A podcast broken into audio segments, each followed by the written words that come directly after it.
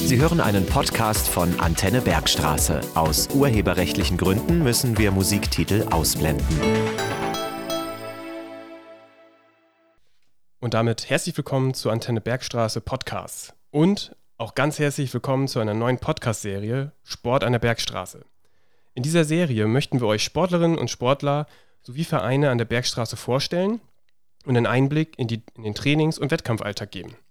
Mein Name ist Lasse Hübner und ich freue mich nun, unseren ersten Gast für diese neue Rubrik begrüßen zu dürfen. Er ist 24 Jahre alt, stammt aus Bensheim, dem Herz der Bergstraße und ist Skifreestyler in der Disziplin Moguls, zu Deutsch auf der Buckelpiste. Zudem wurde er Anfang des Jahres bei der Bensheimer Wahl des Sportlers des Jahrzehnts auf den zweiten Platz gewählt. Herzlich willkommen, Christian Stoiber. Hi Lasse. Vielen Dank, Christian, dass du dir die Zeit für uns nimmst. Jetzt haben wir es eben schon gehört dass du bei der Wahl des Sportlers des Jahrzehnts auf den zweiten Platz gewählt wurdest. Magst du mal sagen, was bedeutet das für dich und wie hast du diese Wahl empfunden?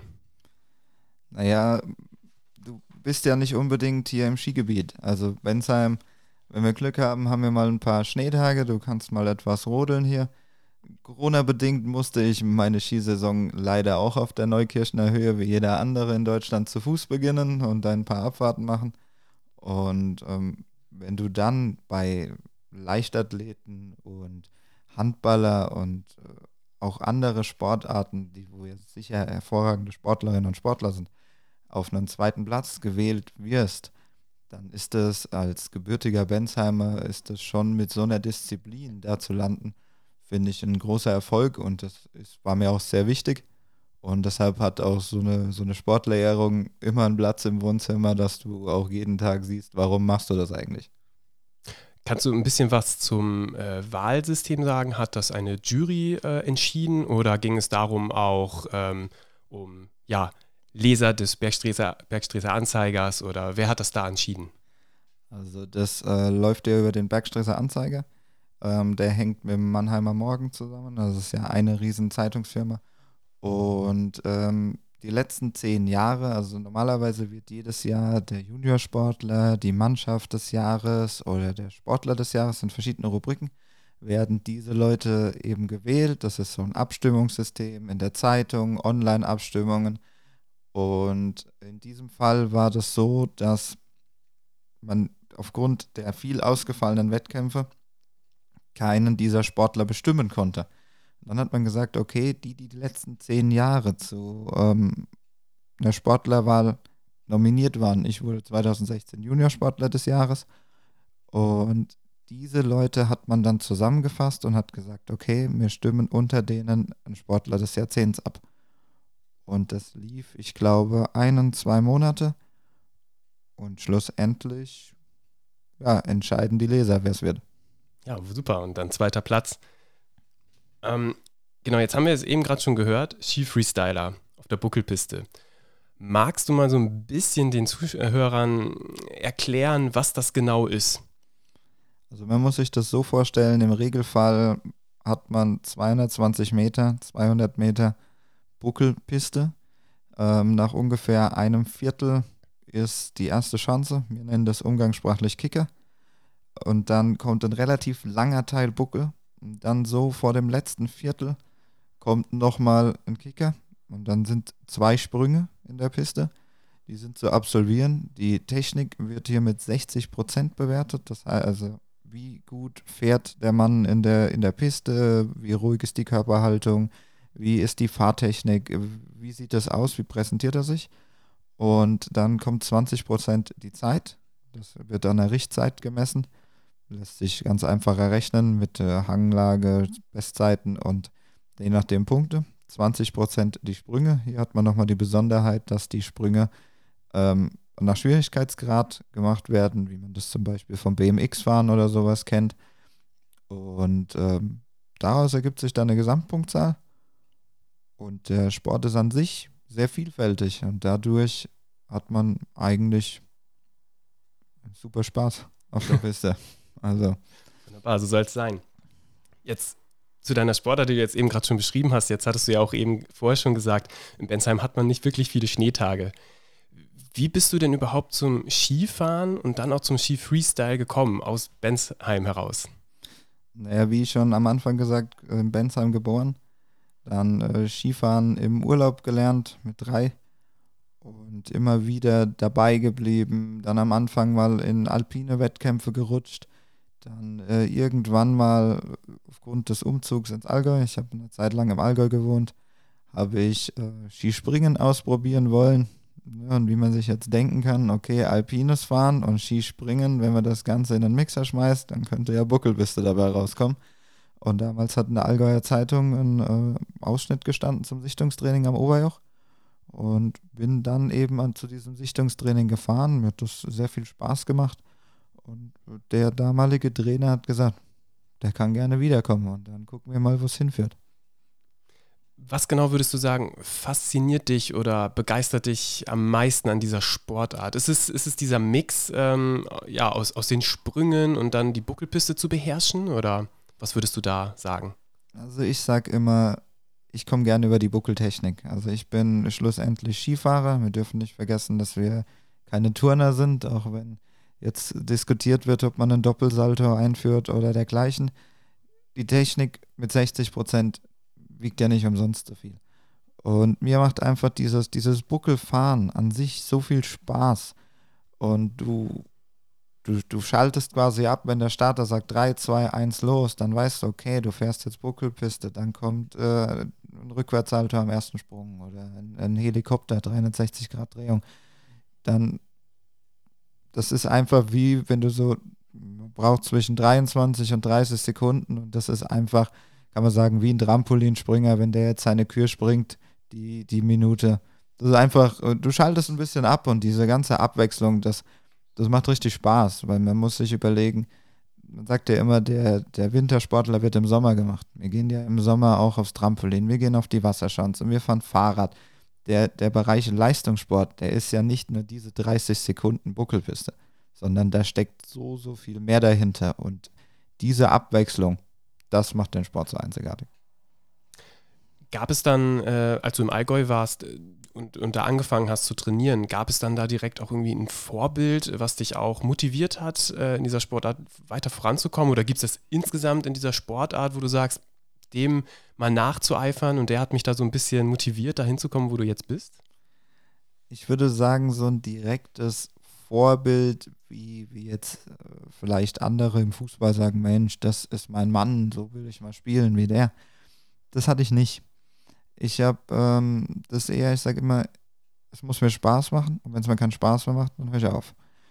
Und bei mir war das eher über, über die Trainer. Ich hatte einen, sehr guten Trainer damals, noch einen alten Trainer, wie man die so von früher kennt. Helmut Sprenzel hieß der der hat ähm, diese Technik beigebracht. Dann haben wir einen super Trainings Trainerstab, ähm, wo dann auch mit meinem zurzeitigen Stützpunkttrainer und auch BSV-Trainer, der Grisha Weber, ähm, die sind in diesen Sportarten, die haben da riesen Erfolge erzielt. Und das waren dann eher so die Leute, wo ich gesagt habe, hey, das ist doch cool, was die machen. Und äh, ich habe zum Beispiel mit meinem Trainer immer noch die Wette um eine Dualfahrt, also gegeneinander Buckelpiste, wer es besser macht.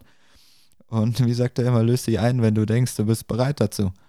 Und ähm, das sind eher so diese Motivationen, wo du sagst, hey, das, das macht Spaß und da will ich mal landen. Klar ist die Motivation, das ist 24, Motivation damals, wie du einsteigst, Olympia. Das ist, glaube ich, bei jedem Leistungssportler die, die Motivation. Aber der Weg dahin ist wie bei allem schwer. Ja, bedeutet, es, es macht so die, die Einzelgespräche mit deinen Trainern aus, was, was dir die Trainer zeigen und erklären, auch so die Motivation dann immer wieder daraus zu ziehen. Naja, ich, ich äh, arbeite gerne auf Feedback. Und wenn mir jetzt zum Beispiel jemand sagt, hey Christian, okay, oben der Stockeinsatz, der muss anders kommen, da und da muss das kommen. Ähm, das ist wie wenn du, wenn du dann eine Videoanalyse oder sowas machst, da weißt du, okay, da musst du dran arbeiten, da muss der Fortschritt herkommen. Und das sind dann so diese Motivationsschritte, wo du sagst, okay, das macht mir Spaß. Und dann muss man sich überlegen, es liegt ja überall auf der Welt Schnee und du kannst in ganz Europa Skifahren. Und das gehört ja auch noch zu dem Sport dazu, dass du auch die Kultur und äh, andere Länder kennenlernst. Und äh, ich sag, du kannst mit Sport auch viel sehen. Und das ist auch eine Riesenmotivation wie heißt jetzt dein aktueller Verein? Jetzt meintest du eben gerade im Allgäu, da hattest du dann so dein erstes Training und, und da bist du dann auch da geblieben. Ähm, jetzt bist du wieder hier in Bensheim. Bist du dann immer noch beim anderen Verein gemeldet oder wie ist das bei dir? Naja, man muss, man muss wissen, das ist ja auch so eine Art Geldgeschichte, leider, auch im Sport.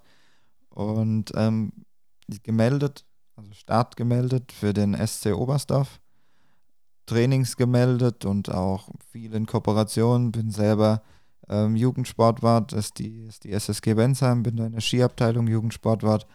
Und ich sage immer, ich starte für Bensheim, also ich fahre in die Richtung, muss aber SC Oberstdorf gemeldet sein, auch ein sehr schöner Verein, ähm, weil einfach ich trainiere im Allgäuer Skiverband. Und diese Trainer können nur bezahlt werden, wenn du in einem Allgäuer Skiclub bist. Sonst funktioniert das nicht. Und da ich ja auch im Allgäu gewohnt habe, gefällt mir diese Mischung aus beiden Skiclubs eigentlich ganz gut. Die SSG ist ja kein klassischer Skiclub. Sie ist ja in dem Fall, wir haben eine Skiabteilung, machen hervorragende Jugendarbeit, gucken, dass wir viele Skifreizeiten unternehmen, haben auch durch Corona leider da ein bisschen Rückschläge erlitten, dass wir das äh, viel absagen mussten. Hoffen, dass wir jetzt diesen Winter ein bisschen mehr machen können.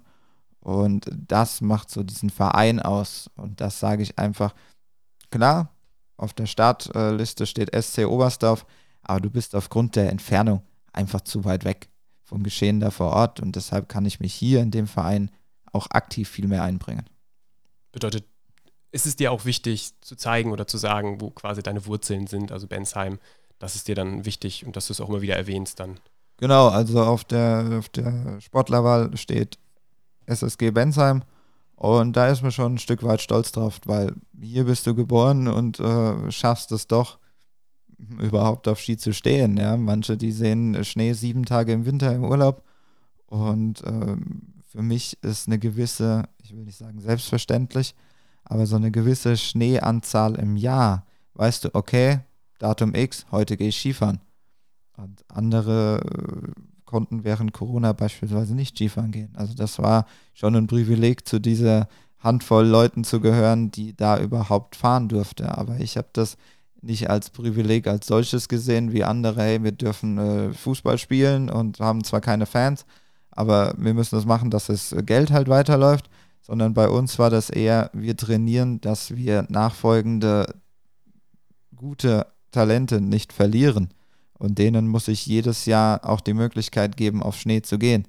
Und ich bin jetzt 24, bei mir kommt ja auch was nach. Irgendwann fährst du ja nicht ewig Buckelpiste. Und diese Leute musst du ja die Option geben, hey, du kannst auch während eines Corona-Winters natürlich unter strengen Vorschriften trainieren.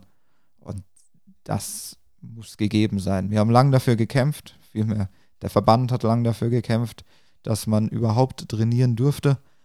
Und äh, wir haben dadurch, glaube ich, auch viele gute Leute verloren. Es ist, manche Sachen sind nicht wie Fahrradfahren, dass du ein Fahrrad zwei Jahre in den Keller stellst und denkst ja, oh, ich mache mal wieder Luft drauf und fahre. Du musst dich ja kontinuierlich verbessern.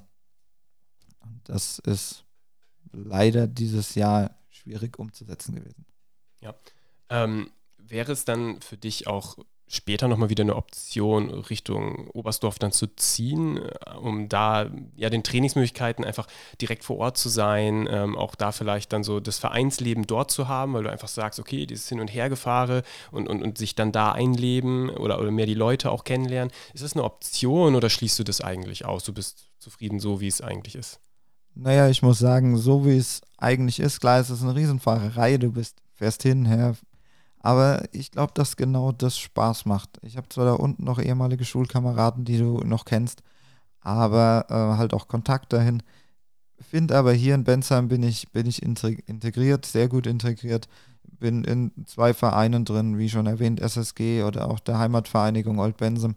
Und du bist da einfach so integriert und ich glaube, dass das nicht möglich wäre, das in Oberstdorf zu erreichen. Und um ehrlich zu sein, irgendwann bist du auch die Annehmlichkeiten einer kleinen Stadt wie Bensheim und äh, des Rhein-Main-Gebietes irgendwann gewöhnt und möchtest es vielleicht auch nicht mehr missen, dass ein Rewe bis 24 Uhr auf hat und da vielleicht um halb acht schon zumacht. Und du sagst jetzt, hey, ich brauche noch eine Pizza, ich fahre mal noch schnell zur Rewe. Ja, das äh, wäre da gar nicht mehr umsetzbar. Ich glaube, irgendwann hat man sich daran so gewöhnt, dass man das gar nicht mehr ähm, switchen möchte.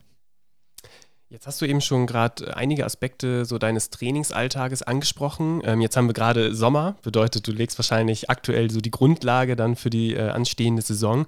Da ist mir auch öfter schon so dein, dein Satz ähm, untergekommen, Sieger werden im Sommer gemacht. Magst du mal ein bisschen beschreiben, wie jetzt so das Training im Sommer aussieht? Ähm, kannst du auch etwas hier vor Ort in, in Bensheim machen? Ähm, musst du an den, ja, immer nach Oberstdorf fahren, um dann dort spezifisch zu trainieren? Wie sieht es jetzt gerade aus, so deine Vorbereitung? Also ich habe ein eigenes Großtrampolin, so diese Eurotrams, wie man sie kennt. Ähm, kann da relativ viel trainieren. Papa, ehemaliger Turntrainer, kann da auch noch viel mitarbeiten. Meine Schwester wohnt in Bensheim, auch früher Buckelpiste gefahren. Die sieht, worauf es ankommt, was trainiert werden muss.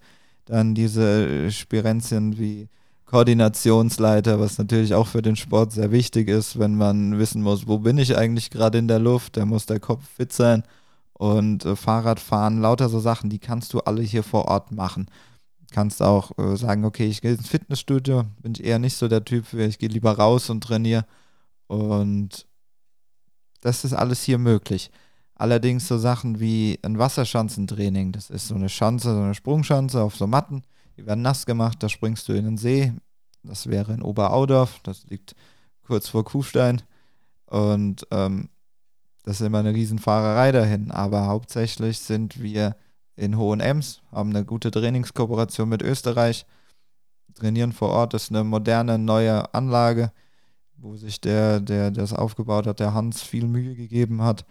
Und da fährst du hier gerade die paar Meter an Bodensee, bist in drei Stunden da. Da kannst du auch mal samstags morgens runterfahren, wie jetzt nächste Woche Samstag, fahre ich morgens um sechs hier los. Dann wird trainiert, wird vier, fünf Stunden trainiert auf der Wasserschanze, die Sprünge einfach versucht zu perfektionieren. Wir haben auch ein Trampolin vor Ort. Dann, weil im Wasser passiert ja nichts.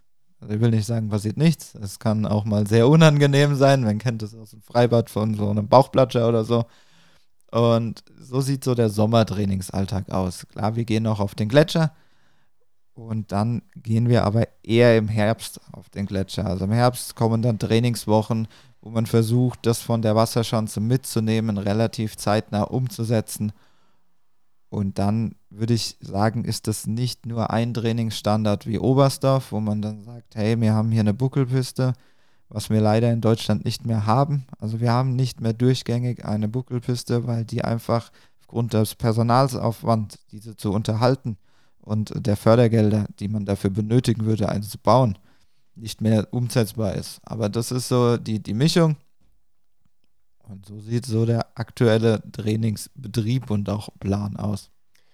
Jetzt hattest du eben die Wasserschanze erwähnt. Ähm, wie groß ist die Überwindung, sich da immer wieder reinzustürzen? Oder bist du da so ein Typ und sagst, ey, da habe ich Bock drauf, ähm, das macht mir gar nichts so? Also ich glaube, es ist ganz einfach. Man, man, man sagt ja, oh, heute fahre ich in den Europapark, ich will unbedingt die Blue Fire fahren, ich will die Silverstar fahren und ich will mich da reinsetzen und ich will die einfach fahren.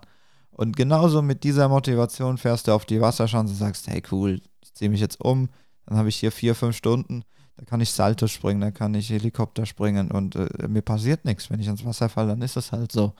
Und äh, so würde ich das vergleichen, wie mit so einer Achterbahnfahrt und das, das macht einfach Spaß. Klar, wenn es jetzt so schüttet, was vom Himmel runterkommt und dann vielleicht auch noch im Herbst ein bisschen kühler ist, dann macht das natürlich nicht mehr so viel Spaß. Aber sonst äh, fahre ich da eher runter und sage, hey, da habe ich richtig Lust zu und das, das will ich jetzt machen. Bei den Sprüngen, die du dann jetzt einübst, geht es dann auch darum, was komplett Neues einzustudieren, was jetzt vielleicht deine Konkurrenten selber an Sprüngen nicht haben? Oder geht es einfach nur daran, vielleicht ja, den nächsten schwereren Sprung zu üben, den auch einige andere haben, aber einfach um sich selber dann in der Wertung ähm, ja, besser positionieren zu können? Ja, das Problem ist, was heißt das Problem? Diese jungen Sportler, die nachkommen, die springen natürlich von Grund auf ein ganz anderes System. Die legen sehr, sehr viel Wert aufs Trampolin. Früher bist du noch mit, mit Aufrechtsprüngen, so Dreifach, Vierfach bist, da konntest du noch überzeugen. Heute musst du schon mindestens Saltos mit auf die Piste nehmen muss äh, stellenweise Schraubensalto springen. Ich persönlich kann keinen Schraubensalto. Das ist vielleicht mal das Ziel, da hinzukommen. Klar, du kannst das auch vom Trampolin, aber das dann mit Ski umzusetzen, so einen Sprung. Das ist immens schwer. Und wenn du aber Leute mit äh, 12, 13 da schon dran gewöhnst, und die springen natürlich ganz andere Sachen. Aber ich muss für mich sprechen und sage, das ist gar nicht unbedingt das Ziel. Mein Ziel ist, wie vorhin schon mal erwähnt, ich möchte gerne über die Technik kommen. 60 Prozent wiegt die. Die muss man auch erstmal haben. Wenn du ein bisschen schneller wirst, dann hast du, hast du Zeitpunkte. Und dann kannst du auch Rückwärtssalto oder gestreckten Rückwärtssalto springen, kannst Vorwärtssalto springen. Dann zeigst du ja auch den Schwierigkeit des Grads des Saltos. Das musst du mitbringen. Du musst auf jeden Fall in der Piste ein Salto springen, um zumindest konkurrenzfähig zu sein. Aber wenn man sich äh, Olympiasieger anguckt oder auch Japaner anguckt, äh, die, die drehen sich schwindlig in der Luft. Und äh, das in einer Riesengeschwindigkeit, das ist schon beeindruckend. Aber man muss sich überlegen, äh, wie oft trainiert der eine und wie oft trainieren solche Spitzennationen wie Kanada oder Amerika.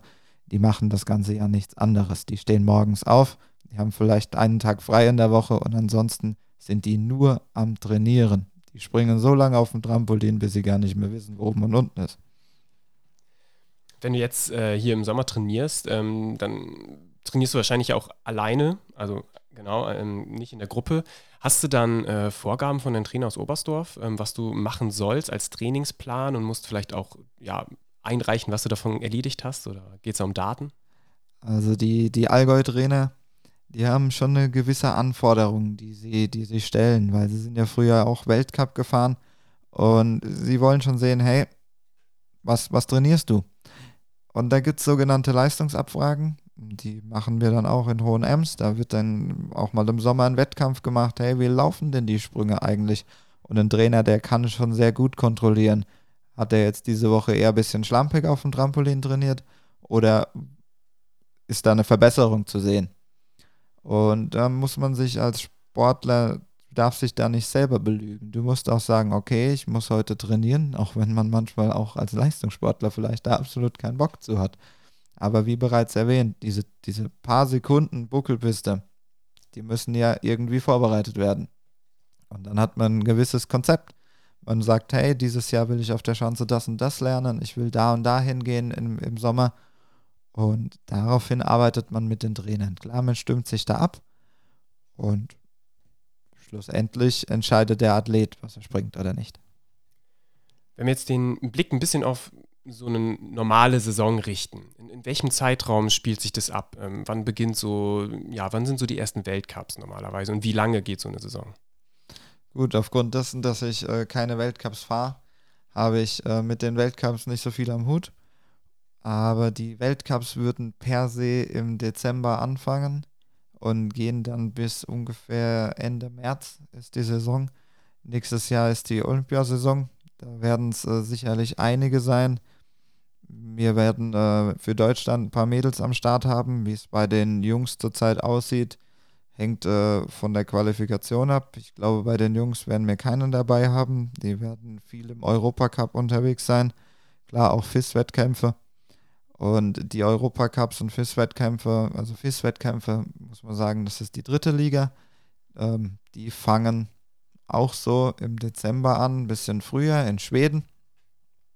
Und prinzipiell könnte man diese komplette Saison mit Schneetraining im Oktober in Kabrun anfangen und könnte sie am 1. Mai am Nebelhorn beenden. Und wenn einem das nicht reicht, könnte man immer noch ins Kaunertal auf den Gletscher fahren wenn einem das nicht reicht, dann kann man auf den nächsten Gletscher fahren und dann ist schon fast wieder Winter. Allerdings muss man überlegen, dass dieser Sport in Deutschland wenig bis gar nicht gefördert wird. Das heißt, jeder dieser Athleten bezahlt seine Sachen selbst. Die einen haben, wie das halt standardmäßig ist, ein bisschen mehr Budget zur Verfügung und können somit mehr trainieren und ähm, dann auch mitunter vielleicht bessere Leistungen erzielen. Allerdings muss ich sagen, ich vergleiche mich immer wie Darmstadt 98. Ich muss mit dem wenigsten Budget das meiste rausholen. Und deshalb beginnt meine Saison nicht schon Ende Sommer auf dem Gletscher, weil so eine Gletscherwoche einfach nicht, nicht günstig ist, um hier mal eine Zahl an die Hand zu geben. Da kann man mit Unterkunft, Essen und Liftkarten äh, sind da nach oben keine Grenzen ausge äh, also gesetzt. Du musst, kannst damit 500 Euro rechnen Es können aber auch 1000 werden. Und das äh, muss man halt abwägen, ob man sagt, okay, ich warte lieber, bis es im heimischen Skigebiet losgeht, trainiere dann dort kostengünstig, weil man eine Saisonkarte hat. Also kleiner Einschub. Ich wohne in Bensheim und habe eine Gletscherkarte fürs Allgäu und die macht sich jedes Jahr bezahlt. Also kann man sich ausrechnen, wie oft ich am Schnee bin. Und das sind eher die Sachen, wie ich trainiere. Und dann ist die, die Überlegung, okay, nehme ich jetzt heute die Wasserschanze mit oder bringt mir der Lehrgang nächste Woche mehr, weil es einfach alles ein riesen Kostenfaktor ist. Und man muss sich überlegen, wie viel Mittel muss ich einsetzen, wo kann ich überhaupt landen oder kann ich auch den Mülleimer aufmachen, kann das Geld da reinschmeißen und habe am Ende dasselbe Ergebnis. An, an, an, was für Wettkämpfen nimmst du dann ähm, teil, wenn du vor Ort bist? Du hast jetzt auch gesagt, ne, auch, auch, was dich an deinem Sport begeistert. Du kommst äh, in verschiedene Länder. Jetzt hast du schon eben Schweden erwähnt. Ich denke mal auch, dass in Finnland Wettkämpfe ähm, stattfinden. Ähm, wie sieht es dann vor Ort aus? Ähm, sind es immer die Einzeldisziplinen? Äh, es gibt ja auch ähm, dieses, was du schon erwähnt hast, äh, dieses, äh, diese Doppelfahrt. Ähm, nimmst du an beiden teil oder gibt es immer beides? Also man muss sich überlegen, es ist letztes Jahr, wie gesagt, durch Corona ziemlich viel ausgefallen. Es haben zwar Wettkämpfe stattgefunden, aber ich bin nicht hingefahren. Mitunter auch wegen Corona. Und ähm, so eine klassische Saison, ich kann da gerne meine Schweden-Europacup-Tour mal erwähnen. Ähm, du fährst hier los. Wir sind mit dem Auto damals gefahren, hab ähm, da eine riesen Unterstützung gehabt. Wir haben das Auto gestellt gekriegt, wir haben den, den Sprit gesponsert gekriegt. Also hier auch mal vielen Dank an die BFT-Tankstelle in Lorsch. Das war nicht so selbstverständlich, weil wir sind mit dem Auto runde 8000 Kilometer gefahren in äh, knapp drei Wochen. Und ja, dann, dann bist du, bist du vor Ort, du siehst äh, das andere Land. Und wenn du dann am, am Wettkampftag bist, dann ist das am ersten Tag meistens ein Singellauf.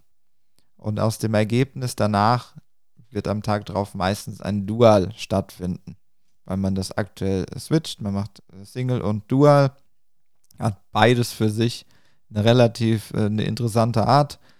Ich muss persönlich sagen, ich konzentriere mich lieber in einem Single-Lauf auf, auf meine Leistung, als wenn ich noch gucken muss, dass ich schneller fahre als der nebendran, weil das geht alles auch auf Kosten ähm, der Leistung, also auf der Technik, wie fährst du und das ist ein hochkomplexes Bewertungssystem dann im Dual, also ist durchaus spannend. Ähm, aber so, so findet so ein Wettkampftag statt. Also das sind so die zwei Wettkämpfe. Und du hast natürlich Vorlaufzeit. Du bist auf der Piste, du trainierst zwei Tage vor auf der Piste. Du musst es ja erstmal kennenlernen. Das ist wie die Fußballspieler von einem anderen Land, die sind äh, im Abschlusstraining in dem Stadion. Die wollen ja auch mal wissen, okay, wie ist überhaupt das Feeling hier in dem Stadion? Genauso ist das bei uns. Wir sind auf der Piste, wir lernen die Piste kennen, es sind ja meistens zwei, drei, vier Spuren. Du suchst dir eine aus, welche liegt mir, äh, ist die Chance vielleicht da ein bisschen besser oder die, der Buckel, ein Doppelbuckel, wo du sagst, hey, da muss ich aufpassen. Und da ist ein riesen Vorlauf mit dabei. Und meine Devise war, wenn du auf so einen Europacup fährst oder auf so einen FIS-Wettkampf, der dient zur Quali für den Europacup, ich will auch das Land sehen. Also nicht nur stur hinfliegen oder hinfahren, starten, heimfahren. Und wir haben beispielsweise damals äh, Stockholm angeschaut, wir haben Oslo angesehen. Das sind auch Sachen, die den Sport einzigartig machen, die man da auch mitnimmt. Bei den ganzen Wettkämpfen, die du jetzt eben gerade schon, schon erwähnt hast, ähm, auch gerade bei so einem Duellauf, ähm, nochmal zu dem Bewertungssystem. Also es geht ja auch schon darum, schneller zu sein als der andere, aber wie wird dann dann Technik und die Sprünge bewertet? Fällt das dann ein bisschen hinten runter, weil es schon eher in erster Linie darum geht, schneller zu sein als der andere? Also in dem alten Bewertungssystem war es so, dass der Schnellere den Zeitbonus gekriegt hat. Und meistens, wenn der Schnellere unten ist, hatte der auch, äh, ich will sagen, die Fahrt gewonnen und kam dann eine Runde weiter dann so Top auf 32, Top auf 16 und dann werden sie ja immer weniger, weil es fliegt ja immer einer raus. Allerdings bei dem neuen System, gibt es noch nicht so lange, wird sowohl der Sprung als auch die Technik, es wird alles einzeln bewertet. Das heißt, du kannst zwar die Zeitpunkte gewinnen, hast du jetzt aber nur eine minimale Differenz mit den Zeitpunkten und bist aber deutlich besser gefahren, hast vielleicht keinen Wackler drin nach einer, nach einer Landung oder sowas, und äh, der Kampfrichter ist der Meinung, es ist ein Kampfrichtersport, äh, du bist aber besser gefahren. dann heißt es nicht zwingend, nur weil du eine halbe Sekunde früher unten warst, dass du auch die Fahrt gewonnen hast. Das finde ich ist dann schon wieder ein sehr interessantes System. Würdest du es auch als fairer empfinden? Naja, ich sage immer, äh, wir sind ein Kampfrichtersport. Alles, was Menschen, Zitat, äh, Menschen entscheiden, ist scheiße, ja, in Anführungszeichen. Manchmal hast du ja als Kampfrichter, ohne jemandem was unterstellen zu möchten, auch eine gewisse Sympathie. Da sagst, Mensch, der hat einen schönen blauen Anorak oder der hat einen weißen und du bist dann für den Moment vielleicht etwas fokussierter, weil wir arbeiten natürlich auch mit Tricks. Ja, wir überlegen, wir gucken vorher, wo sitzt denn der Kampfrichter eigentlich? Äh, was sieht er überhaupt? Sieht er mich denn vom ersten Sprung? Wie muss ich denn mich da zeigen? Oder wir, manche haben auf ihren Knien solche orangene Polster oder sowas, dass der Kampfrichter sich dahin fokussiert, sagt, Mensch, hat der eine schöne Knieführung, Beinführung. Du arbeitest da schon wie so ein Torwart so ein bisschen mit äh, Spielchen. Und daher sage ich, ich möchte kein Kampfrichter sein, weil die Entscheidung ist, du musst im Kopf haben, hey, was ist, was ist denn überhaupt der Wert? Wie, wie fährt er jetzt? Wie würde ich das bewerten? Äh, wie viele Punkte gebe ich dir da jetzt eigentlich? Weil das sind ja immer mehrere Kampfrichter und deshalb sieht man auch diese Unterschiede manchmal. Okay, der hat jetzt eher ihn gesehen oder eher mich gesehen. Und auch äh, im Singellauf ist das so.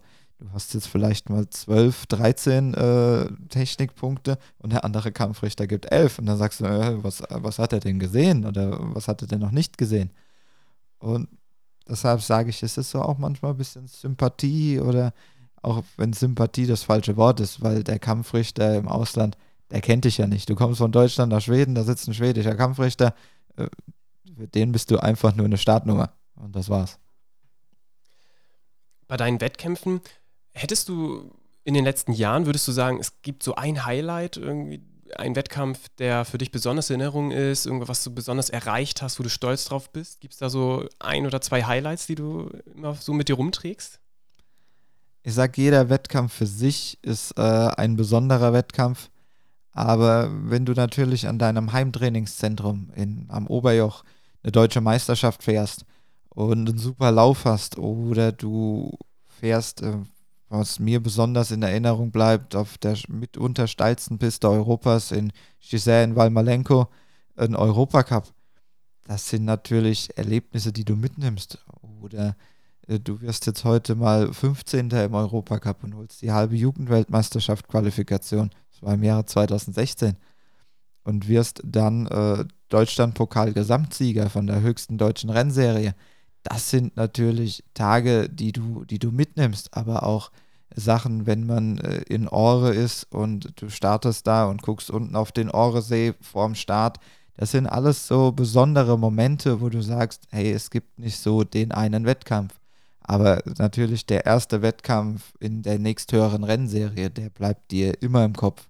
Und du versuchst natürlich alle irgendwie im Kopf zu behalten und zu sagen, hey, da war's cool, da war's schön und da hatte ich das Erlebnis. Welche dir leider auch im Kopf bleiben ist, wenn der Ski offen auf ist und du nicht unten ankommst oder wenn du stürzt und du denkst, Mensch, auf der Piste, das war doch nichts. Und die bleiben natürlich leider auch im Kopf. Wo du es gerade erwähnst, das mit Sturz, Ski ist offen, ähm, schon gibt es viele Verletzungen bei diesen Rennen. Also es ist ja schon auch mit den Sprüngen und so weiter, ist ja schon auch spektakulär. Aber ich kann mir bestimmt vorstellen, dass es da schon auch zu Stürzen kommt oder auch mal zu Landungen, die einfach nicht astrein verlaufen bei sowas.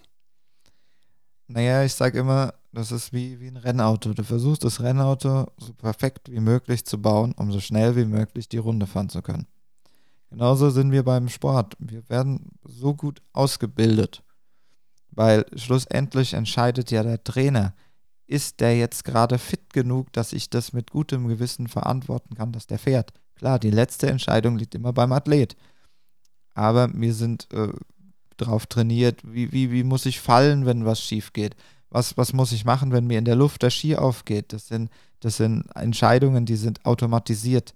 Die, die laufen ab. Schlussendlich kann immer was passieren. Aber ich kann auch äh, über den Zebrastreifen laufen und mich sieht das Auto nicht und dann habe ich auch Pech gehabt. Also klar, wir spielen zwar mit einem bisschen höheren Risiko, aber wie hat ein früherer Trainer von mir gesagt, no risk, no fun. Also von dem her, man muss da schon ein bisschen in Vorlage gehen, um dann auch hinterher den Spaßfaktor haben zu können. du hattest auch schon erzählt, natürlich bei allen äh, Profisportlern ist so das Ziel Olympia. Ähm, äh, was gibt es noch so für Ziele, die du, worauf du vielleicht auch hinarbeitest oder wo du denkst, das mal zu erreichen, da mal dran teilzunehmen? Gibt es da etwas, was du dir immer mal wieder so steckst ähm, und, und setzt, wo du sagst, okay, das, da, da will ich hin? In der jetzigen Situation äh, lege ich zurzeit das Hauptaugenmerk auf die berufliche Ausbildung, gucke, dass ich ähm, da relativ weit komme, dass ich im Juni fertig bin mit meiner Ausbildung, das Fachabitur parallel zur Ausbildung gemacht. Und dann ist schon der Plan, hinterher in den Sportbereich zurückzukehren, sei es als äh, Sportlehrer oder in einem Sportstudium. Das ist zurzeit das Hauptaugenmerk. Den Sport, den darf man trotzdem, du bist, wenn du Leistungssportler bist, willst du den nicht hinten runterfallen lassen. Du tanzt da immer auf mehreren Hochzeiten, du versuchst äh, da irgendwie die, die Kombi zu finden und auch den Kompromiss zu finden. Ich sag, ich habe schon relativ viel erreicht. Ich habe äh, Europacup-Touren gefahren. Das war ein Riesenziel, den Europacup zu erreichen. Wenn ich die Chance dazu habe, mal einen einzigen Weltcup zu fahren, weil Olympiade ist, ist mit der finanziellen Vorbereitung ist das schwierig bis gar nicht umzusetzen. Du wirst ja nicht jünger. Aber äh, es gibt auch äh, die italienische Mannschaft, die heute Abend spielt. Ja, die, die, hat einen Altersdurchschnitt von, weiß ich nicht, 28, 29. Und äh, sie zeigen gerade auch ganz Europa, was man in so einem Alter noch erreichen kann. Und deshalb, wie gesagt, Ziel ist, die FIS-Wettkämpfe FIS sauber zu fahren, im Europacup zu starten. Und wenn die Quali für so einen Weltcup da ist und es dann klappen sollte, ja, warum nicht? Aber man muss dann realistisch in so einen, in so einen Weltcup gehen oder man muss auch realistisch schon in den Europacup gehen und muss wissen, hey, du trittst hier gegen Leute an, die, die sind krass gut und die machen stellenweise auch, wenn man nochmal Skandinavien oder auch Frankreich anführen kann, die haben auch schon Teams, die nichts anderes machen, außer nur diesen Sport. Allerdings haben die auch diese finanzielle Unterstützung, auch schon von Verbandsseiten, wo die sagen, hier, wir unterstützen das als Land. Hier habt ihr die Summe X macht was draus, das sind unsere Ziele, unsere Vorgaben und das wollen wir sehen. Und die müssen die natürlich erreichen und da setzen die alles dran. Und dann ist es sehr logisch, dass jemand, der vielleicht, wenn er 50 Schneetrainingstage hat, äh, nicht Erster werden kann gegen einen, der vielleicht 150 Schneetrainingstage hat. Aber es kann dir trotzdem ein Riesenerfolg sein, dann zu sagen, hey, heute bin ich top so und so viel auf Europa. Das ist natürlich eine ganz andere Sache. Aber wie gesagt, an die Sachen muss man realistisch drangehen wenn unser Verband, ich will den Verband ein bisschen rausnehmen, er ist ja auch nur ein finanziell unterstützter Verband und muss sich ja auch darauf berufen, was er denn überhaupt für Gelder zur Verfügung hat. Aber ohne diese finanziellen Mittel funktioniert das nicht. Wie hat der hessische Skipräsident äh, damals gesagt, äh, ich muss erst den Athleten fördern und dann kommen die Medaillen. Die kommen dann von ganz allein. Aber ich kann nicht erst die Medaillen verlangen und fördere dann. Das funktioniert nicht. Und das muss leider auch in Deutschland noch ankommen. Ich glaube, das ist immer wieder ein äh, großes Thema, was man auch immer wieder in den Medien, auch wenn jetzt Olympia, jetzt kommen ja auch die Sommerspiele, immer mal wieder dann erfährt, wenn, wenn dann immer wieder die Frage kommt, warum es in einigen Sportarten nicht, nicht läuft oder man keine Medaillen geholt hat. Ich glaube, das ist dann immer wieder ein großer Streitpunkt. Äh, Aber da hast du natürlich jetzt schon viel angesprochen. Ähm, das ist natürlich auch immer so ein Thema, ja, wie setzt man das um wie, finanziell? Du hast jetzt auch schon davon gesprochen, ne? jetzt, äh, dir wurde der Sprit nach Schweden und so weiter finanziert. Bedeutet, du, du machst es ja eher dann schon so im, im kleinen, äh, privaten Rahmen eigentlich. Was, was bekommt man oder wo, wo hast du denn die Chance vom Verein oder auch vom Verband finanziell etwas zu bekommen? Und gibt es auch bei Wettkämpfen Preisgelder, die du dann erreichen kannst für dich? Also man muss, man muss alle drei Punkte differenzieren. Vom Verband was zu kommen, zu bekommen, ist sehr, sehr schwierig, weil er ja selber nichts hat. Weil da einfach die, die äh, Zielaufstellung, und da will ich nochmal zur Sommerolympiade kommen, ich bin überzeugt davon, dass wir dort viele, viele gute Leute sehen werden. Gerade letzt gelesen, wie viel der Deutsche Olympische Sportbund gemeldet hat. Aber wir werden auch krasse Unterschiede in den Disziplinen sehen. Wir werden sehen, die eine Disziplin ist extremst gut aufgestellt, die andere Disziplin wird vielleicht Überraschungen mit sich bringen, aber schwierig, dort hinzukommen. Und daran sieht man genau, wie sich der ein oder andere Sportverband ausrichtet, der sagt, das unterstütze ich mehr oder das unterstütze ich weniger. Disziplin Buckelpiste oder auch insgesamt die Freestyle-Sportarten wie Aerial, Slopestyle, die werden weniger unterstützt als vielleicht so eine alpine Sportart oder Skispringen oder Biathlon, so das, was man so nur sagt, hey, heute machen wir mal Wintersporttag, wir machen das ZDF an und gucken, was sehen wir denn heute? Da sehen wir ja im Grunde immer dasselbe. Ironischerweise nimmt das ZDF inzwischen Buckelpistenfahrer als äh, Vorschau, damit man wenigstens die Werbung spannend gestalten kann. Also man kann auch mal einen Wettkampf zeigen und nicht nur die Zusammenfassung. Das wäre vielleicht auch ganz schön. Und je, je mehr du halt da drin bist, desto mehr Mittel kriegst du. Und je mehr Mittel zur Verfügung stehen, ganz einfache Rechnung. Jetzt aber, um auf den, auf den Verein nochmal zu gehen. SSG Bensheim hat hier eine Riesenunterstützung geleistet, übernimmt zum Teil Startgelder, was auch für so einen kleinen Verein absolut nicht selbstverständlich ist. Und das ist schon unglaublich viel wert, dass die das überhaupt so machen. Dann habe ich, gehe ich eher auf, auf kleine private Leute, mit, äh, auch viel ortsansässig in Bensheim. Wenn man ist zum Beispiel im Gespräch mit, mit dem Autohaus Lotz, der sagt, hey, ich unterstütze dich ein bisschen mit, mit, mit, dem Fahrzeug, dass du, weil du brauchst ja in der Ausbildung auch, auch ein Auto, du musst ja irgendwie hinkommen. Oder äh, du gehst ich habe es gerne gemacht. Ich bin äh, auf Gastronomen gegangen, die jetzt leider durch Corona auch ein bisschen gebeutelt waren, weil ich eben im gastronomischen Bereich auch viele Freunde und Bekannte habe. Und da hat äh, die Mittelbrücke, die, das Café des Sachs oder auch die, die Bikepraxis in Auerbach, das, der dann den Skiservice macht. Und diese vielen kleinen Puzzle, die da so zusammenkommen. Und ich sage immer, Kleinvieh macht auch Mist. Und wenn man da dran geht, dann kann man da auch ein bisschen was zusammenkriegen. Und diesen Leuten kann ich aber auch was zurückgeben. Ich kann sagen, hey, ich bin in Bensheim Zweiter bei der Sportlerwahl geworden. Und dann kann derjenige sagen, hey, guck mal, ich habe den unterstützt. Und das funktioniert dann wieder in so einer Kleinstadt. Aber ich kann nicht beispielsweise zu, sagen wir fiktiv, mal zu BMW gehen und kann sagen, hey, wie sieht's aus? Ich fahre Buckelpiste und fahre da zwei Europacup. Kriege ich von dir ein Auto oder so? Das, das funktioniert nicht, weil denen kannst du nichts zurückgeben. Und du musst ja auch irgendwie diesen Leuten was zurückgeben. Weil es ist eben nicht selbstverständlich, dass sie sagen, hier, ich zahle dir jetzt den Sprit da hoch. Ja, sondern dann kannst du sagen, hey, die BFD-Tankstelle in Lorsch, die hat mich da unterstützt. Und dann ist das für den wieder ein Vorteil. Dann sagt vielleicht der ein oder andere, der die Zeitung liest, Mensch, die haben den Skifahrer unterstützt. Dann gehe ich nur noch da tanken. Als Beispiel das ist für die dann wieder eine Win-Win-Situation. Aber schlussendlich, klar, es ist ein abendfüllendes Thema, dieses, dieses Sponsoring und dieses Unterstützen und da Gelder zusammenzukriegen, das ist extrem schwer und äh, du musst da den richtigen Mittelweg finden, um überhaupt entweder was zu kriegen und dann auch was zurückgeben zu können. Bei mir ist immer wichtig, dass du auch was zurückgeben kannst, sagst, hey, deine 50 Euro, da ist es dabei rausgekommen. Jetzt hattest du eben gerade auch schon die äh, mediale Berichterstattung erwähnt im Fernsehen. Also wenn, wenn, wenn ich schaue und ich als Laie nehme schon wahr, dass Freestyle schon mehr Platz gewonnen hat. Das ist jetzt natürlich noch nicht besonders viel. Natürlich Biathlon und Skispringen immer am meisten Platz ein, aber es taucht schon öfter mal auf.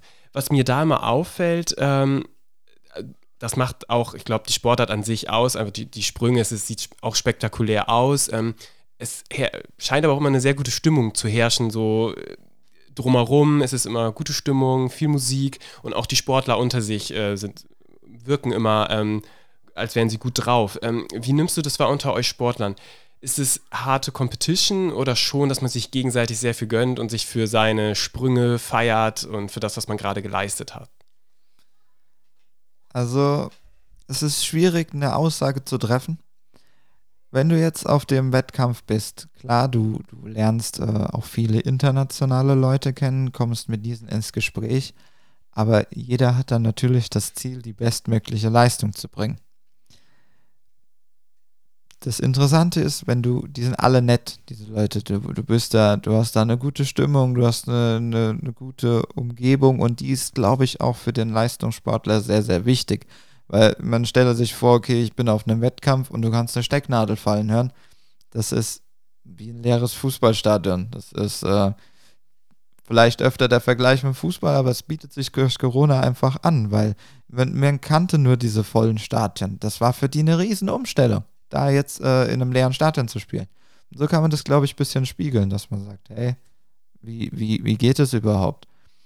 Und da ist diese, dieses Untereinander, das ist schon super. Oder auch in diesen, in diesen Trainingskooperationen, wenn wir jetzt länderübergreifend trainieren, da ist eine Riesenmotivation. Da sage ich, hey, guck mal, heute habe ich den Sprung gestanden. Der sagt, boah, cool, den will ich ausspringen. Ich probiere den einfach aus. Und dann zieht sich der eine mit dem anderen mit was ich mir nur für die Disziplin Buckelpiste wünschen würde, ich sage extra wünschen, dass diese vielen einzelnen Verbände, sei es das Allgäu, sei es das Oberland, sei es äh, Raum, Raum äh, Baden-Württemberg oder Schwarzwald oder egal wer das ist, die alle gute Leute haben mit hervorragenden Leistungen, dass die noch, noch viel mehr zusammenarbeiten, weil schlussendlich fahren wir alle für eine Sportart und dann zum Schluss fahren wir alle für eine Nation. Und das sollte am Ende des Tages das Ziel sein. Jetzt würde ich auf ein Thema kommen, was uns, glaube ich, also das beschäftigt uns alle seit anderthalb Jahren. Du hast es jetzt auch schon öfter erwähnt, man kommt einfach nicht drum herum. Das ist einfach die Covid-19-Pandemie und Situation. Jetzt äh, hatte ich mal auf deinem Athletenprofil schon geschaut und, und letztes Jahr waren es, glaube ich, genau zwei Wettkämpfe, die für dich stattfanden, wo du teilgenommen hast oder die möglich waren. Ähm, wie würdest du so den, ja, den Stand der Sportart beurteilen? Ähm, wie sieht es jetzt gerade aus? Was hörst du so? Wird es wieder mehr Wettkämpfe geben? Also der, der Wettkampfplan ist dieses Jahr relativ voll, wenn man in die, in die FIS-App schaut. Das ist äh, ziemlich viel steht drin. Gut, wie viel schlussendlich stattfindet, da ist ja zwar Corona ein Faktor, aber ich glaube, inzwischen sind die Veranstalter so fit, sie haben ihre Konzepte, sie wissen, wie sie das umsetzen können und ähm, haben da die Möglichkeit, das schon durchzuführen. Aber wir dürfen eins nicht vergessen, dass so ein Wettkampf stattfindet, muss es erstmal schneien. Und wenn Schnee liegt und wir können dann wegen Corona nicht fahren, das ist wieder eine andere Geschichte. Aber als Leistungssportler hoffst du erstmal, vor allem als Wintersportler, dass es schneit. Der Plan ist relativ voll. Gut, man, man muss sehen, wie die, wie die Qualifikationsergebnisse aussehen. Das ist ja auch wichtig. Wie, wie, wie läuft die Sommerleistung? Wie läuft dann die Trainingsleistung im Herbst? Wo, wo stehe ich dann? Wo sieht man sich dann? Und wie komme ich auf, äh, wie ist das Quali-Ergebnis? Davon hängt ja dann auch ab, wie viele Wettkämpfe du fährst. Und äh, der Trainer spielt damit eine Rolle. Was, was hält er für möglich? Äh, wo sieht er dich? Und das Hauptproblem ist aber dann schlussendlich, was bringt mir das, wenn ich eine Qualifikation habe, wenn ich die Möglichkeit, die Freigabe habe, alle Wettkämpfe zu fahren, dann aber entweder Corona kommt oder die, die Mittel, also die finanziellen Mittel dafür nicht ausreichen. Also müssen wir wieder raussuchen, erst Schritt für Schritt gehen, erst muss es schneien, wie sieht die Leistung aus, was sagt der Trainer, welche Quali war da, dann schauen wir, wann Corona kommt. Also Corona ist zwar ein Riesenthema, aber ähm, irgendwann musst du damit halt auch umgehen. Also wir haben jetzt äh, das Jahr schon rum, ein Corona-Jahr. Ich bin mir auch sicher, ohne darüber ein riesen Referat zu halten, dass es nicht das letzte war. Und ähm, man muss dann auch den Sport, wenn die, wenn die Gesundheit im Vordergrund steht, hinten anstellen. Es macht keinen Sinn, in ein Hochinzidenzgebiet zu fahren oder sonst was, nur um dann Wettkampf durchzuführen. Genauso wie die Alpinen das äh, letztes Jahr gemacht haben. Sie haben ganze Dörfer abgekanzelt, ganze Hotels isoliert, nur damit äh, der Fernseher was gesehen hat, dass diese Gelder überhaupt fließen können. Und damit sehen wir wieder, wir sind wieder beim Geld. Ja, und deshalb setzt man sowas um. Der Sport ist nicht mehr nur Sport, sondern das ist einfach nur noch ein Prestigeobjekt, wie man guckt, wie setzt man das um aber da spielt die Disziplin Buckelpiste zum Glück noch eine kleine Rolle drin. Und das ist der einzige Vorteil bei uns. Sehr schön. Ich glaube, jetzt haben wir in den äh, letzten 50 Minuten ganz viel erfahren. Jetzt äh, hätte ich einfach nur zum Abschluss, wie kann man dich am besten während deiner kommenden Saison verfolgen? Kann man Wettkämpfe von dir irgendwo schauen? Ähm, oder kann man irgendwo in den sozialen Medien dir einfach folgen, sodass man mal mitbekommt, ähm, ja, wie es so wie bei dir aussieht, wie es so läuft? Ja, das äh, Verfolgen ist relativ, relativ schwierig. Im, Im Ausland ist das Schöne, sie streamen das. Also manche Wettkämpfe werden gestreamt. Ähm, der Link wird leider immer erst recht kurzfristig veröffentlicht. Aber das ist ganz cool, weil dann kann auch äh, die Eltern zu Hause oder die, die, Geschwister oder auch Freunde, die können sagen, hey, schick mal den Link, ich gucke mir das heute mal an und hab da vielleicht auch einen lustigen Nachmittag. Ansonsten versucht man über Instagram-Kanäle zumindest mal den Sport ein bisschen näher zu bringen. Was, was mache ich hier eigentlich und warum fahre ich jetzt äh, an den Bodensee nicht zum Bootfahren, sondern äh, wirklich zum Trainieren?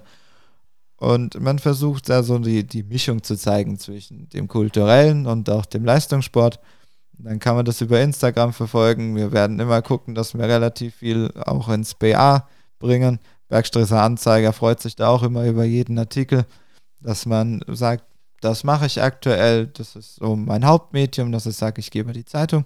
Die Zeitung war ja auch bisher mit den zwei, äh, mit den zwei Titeln Juniorsportler und auch Zweiter bei der Sportlerwahl des Jahrzehnts offensichtlich der richtige Weg. Das haben ja auch viele Leute, die abgestimmt haben. Erstmal danke dafür, auch mitgekriegt. Und das ist so der Hauptweg. Klar, man hat auch noch eine Facebook-Seite, aber ich glaube, äh, Facebook wird sich auf kurz oder lang wie soll ich sagen, veralten und da wieder rausfallen. Da gibt es ganz andere Sachen. Ja. Und äh, da muss man einfach mal sehen, wo es hingeht. Ganz kurz noch, wie findet man dich auf äh, Instagram? Das ist relativ einfach. Du gibst Christian ein, machst Unterstrich, Stäuber mit OI, S-T-O-I-B-R und das war's schon. Wunderbar. Ich glaube, vielen Dank für deine Zeit, für ja, die letzten 50 Minuten, für deine vielen Informationen, die du uns gegeben hast. Und ich glaube, wir werden das auch alle, die jetzt ähm, das hören werden, dich äh, ja, mehr verfolgen und drücken dir ganz fest die Daumen. Vielen Dank, Christian Stoiber. Ich danke dir. Sie hörten einen Podcast von Antenne Bergstraße. Weitere Sendungen und Beiträge zum jederzeit hören auf antennebergstraße.de.